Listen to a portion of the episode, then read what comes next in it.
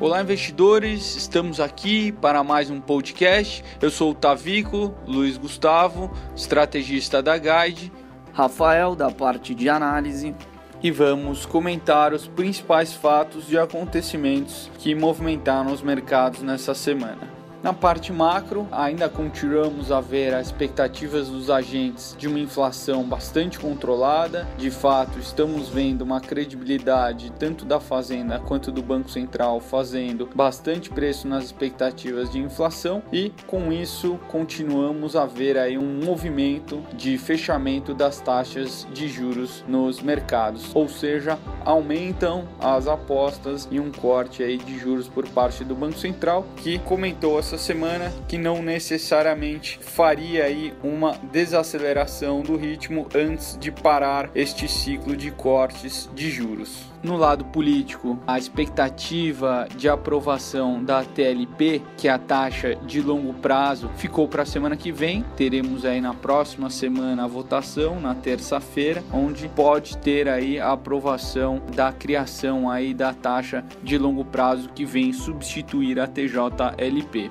mas temos como principal destaque essa semana a expectativa de privatização da Eletrobras. Bom, como o Tavico falou, Eletrobras essa semana foi o principal direcionador do mercado local. Essa expectativa mais positiva de melhora na governança da estatal e melhora na estrutura de capital impulsionaram os papéis da Eletrobras na bolsa. Com relação à expectativa de privatização da Eletrobras, o mercado espera uma emissão de novas ações da estatal, assim diluindo a participação que o governo tem hoje no controle da Eletrobras e também ajudando na capitalização da estatal. Então foram aí os principais destaques da bolsa doméstica nessa semana. Então a gente teve uma alta de mais de 40% nos papéis da ordinária da Eletrobras e um pouco mais de 20% em relação aos papéis preferenciais da estatal. Por fim, um último comentário também sobre outra estatal, agora a Semig, que avançou firme também essa semana, muito em função de um possível acordo entre governo e a estatal em relação a essas usinas que estariam em leilão no final de setembro. Então, uma notícia também para a gente manter no radar na próxima semana.